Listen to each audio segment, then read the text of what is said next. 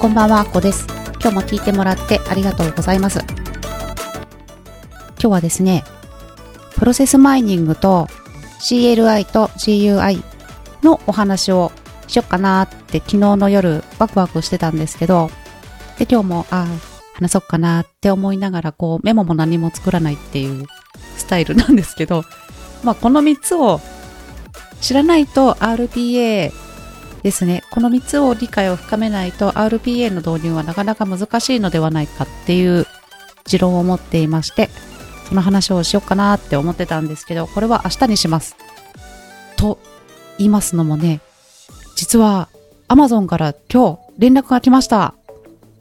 その連絡はですね、えっ、ー、と、シリーズ申請ですね。シリーズ化、あの、何々シリーズの第1巻、第2巻、第3、第3、第3巻っていうことで、あの、シリーズ登録をしてくださいという申請を以前していたんですね。それが、あの、OK ですよになって、あの、その通知が入りました。で、Amazon の方に見に行ったら、確かにシリーズになってるんですね。シリーズ化の登録をしていただけると、まとめ買いボタンっていうものが、あの、生まれたりとかですね。あと、あの、他の、シリーズの他の何巻も買うとか、そういった表示がされるようになるんですね。ですので、これは、複数冊出版してる方は、で、こう、シリーズものだったりとか、同じ系の書籍を出される方は、ぜひやった方がいいんじゃないかっていう。そうですね。読者さんにとってもすごく親切になるので、あれですよね。先に、例えば1から3まであるやつで、知らずに3巻目を読んでて、後からこう、1と2があることに気づいたりすると、ちょっとショックですよね。あとあの、段階を踏んでこ、こ、こっちを読んでから次これを読んでっていう方が、すごくスムーズに理解しやすいっていうこともあると思いますし、まあすごく読者さんが読書しやすいというか快適に読み進めていただけるっていうことのお手伝いにもなると思うので、すごくおすすめです。超嬉しい。ちょっと前すぎて忘れてたんですけど、ぶっちゃけ。っていうお知らせが来ました。で、この、前回も一回これあの、ダメ出しを食らったんですよ、実は。あの、こういう感じだから、このままではシリーズ登録できませんということで直してくださいっていう 依頼が実は来てたんですね。で、一番最初にその連絡をくださった方が、アマゾンの担当佐藤さんってなってて、で、あ、な、これ、佐藤さんってなってるけど、もうみんなのメールにもいつも佐藤さんという名前が入ってるのかなぐらいの感覚だったんですね。なんですけど、次のメールも佐藤さんだったんですね。あ、最初受け付けましたが佐藤さんで、直してくださいも佐藤さんで、で、今日来たメールも佐藤さんってなってたんですよ。本物の佐藤さんなのかもしれない。めちゃめちゃ嬉しいし、一回会って、すごく親切にアドバイスをくださったんですね、メールで。こういうところをこうすれば、表紙は直さなくて、あの、表紙自体を直すのは大変だと思うから、こうしてもらえれば対応できますっていうことで、すごくわかりやすく丁寧にアドバイスをしてくださって、その、その通りで、もう一回提出をして、提出というか申請を入れて、今回こうなってすごく感謝してます。佐藤さんっていう感じですね。とですね、アマゾンからもう一通さっきメールが来て、これがですね、あの例のローコンテントブックがもうダメなのかなって言って諦めてたんですけど、販売されましたのメールが来たんです。めっちゃ嬉しい。っていうお話です。めちゃめちゃ嬉しいですね。これでも72時間っていうのはもう100時間近く経っちゃってはいるんですけど、すんごい嬉しくって、もうこれからの、あの、方向性というかやることとかもだいぶこれで変わってきますね。諦めモード満点だったんですけど、めちゃめちゃ嬉しいですね。で、こう、喜んで、あの、アマゾンに見に行ったら、なぜかあの、発見できなかったです。どういうことなんだっていう感じなんですけど、ちょっとこれもあれですね。なんだろうって思うけど、あの、販売、購入可能になりましたってなってるんですけど、あの、アマゾンで見ても今のところ出てこないですっていう感じですね。でももう出たらもうすぐ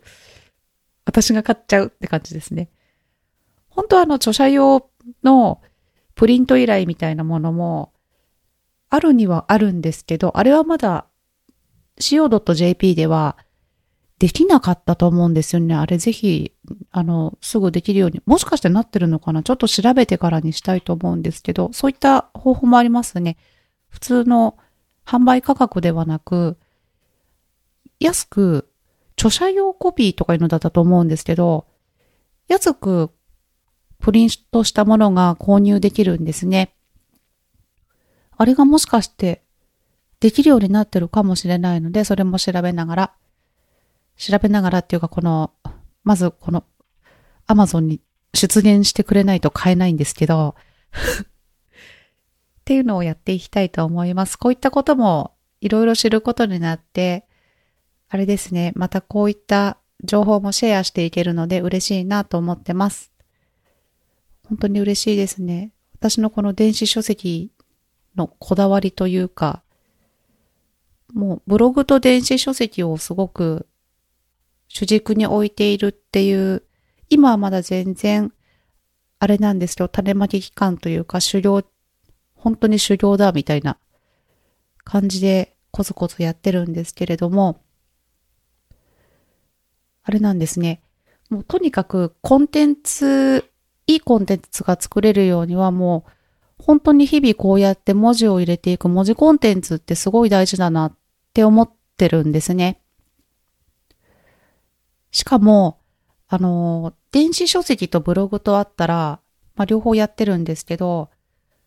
ブログはとにかくもう SEO とかじゃなくって、じゃなくてもできればすごい、それはそれでいいんですけど、そこで時間を奪われるよりも、とにかく記事書こうっていう感じで、もう下手くそなブログにはなっちゃうんですけど、もう目次も何にもわかんないような状態のままひたすら私はあの、あれですね、ブログを書いてますね。とはいえさすがにもう100記事とか超えてるので、